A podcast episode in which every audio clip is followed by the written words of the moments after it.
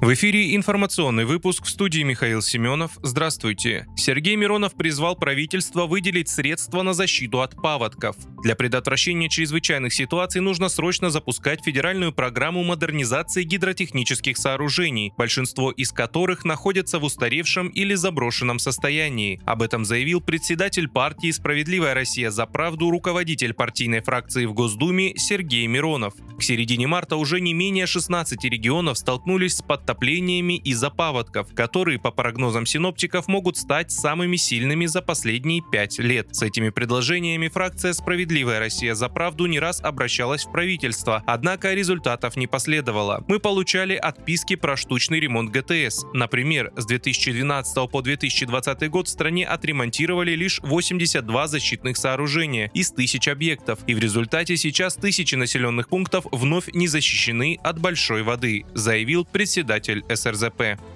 Председатель КНР Си Цзиньпин прибыл с государственным визитом в Москву. Самолет лидера Китая приземлился в аэропорту Внуково-2. Встреча Владимира Путина с Си Цзиньпинем начнется в Большом Кремлевском дворце в 15.00, сообщил пресс-секретарь российского президента Дмитрий Песков. Это первая международная поездка руководителя Китая после переизбрания на третий срок. Она продлится с 20 по 22 марта. В Пекине ожидают, что визит укрепит взаимное доверие между двумя странами. По словам официального представителя МИД Китая Ван Вэньбиня, он придаст новый импульс развитию двусторонних отношений. Лидеры обсудят вопросы дальнейшего развития партнерства и взаимодействия России и Китая. Будут подписаны важные двусторонние документы.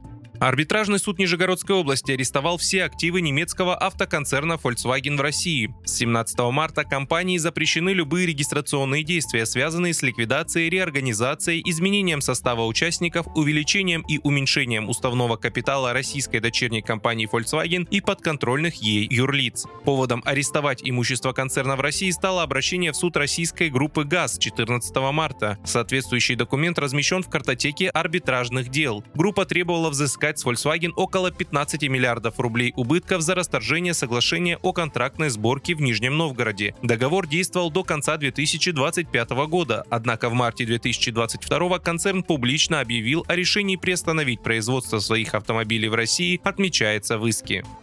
Медведев предупредил о последствиях решения МУС об аресте Путина. Судьи Международного уголовного суда напрасно раздухарились, осмелившись поднять руку на крупнейшую ядерную державу, написал зампредседателя российского совбеза Дмитрий Медведев в своем телеграм-канале. Увы, господа все ходят под богом и ракетами. Вполне можно себе представить точечное применение гиперзвукового «Оникса» из Северного моря с российского корабля по Гаагскому зданию суда, говорится в публикации. В то же время, как считает Медведев, у решения МУС будут чудовищные последствия последствия – крах принципов права, включая неотвратимость ответственности. Напомню, досудебная палата Международного уголовного суда, юрисдикцию которого Россия не признает, 17 марта выдала ордер на арест президента и детского омбудсмена Марии Львовой-Беловой.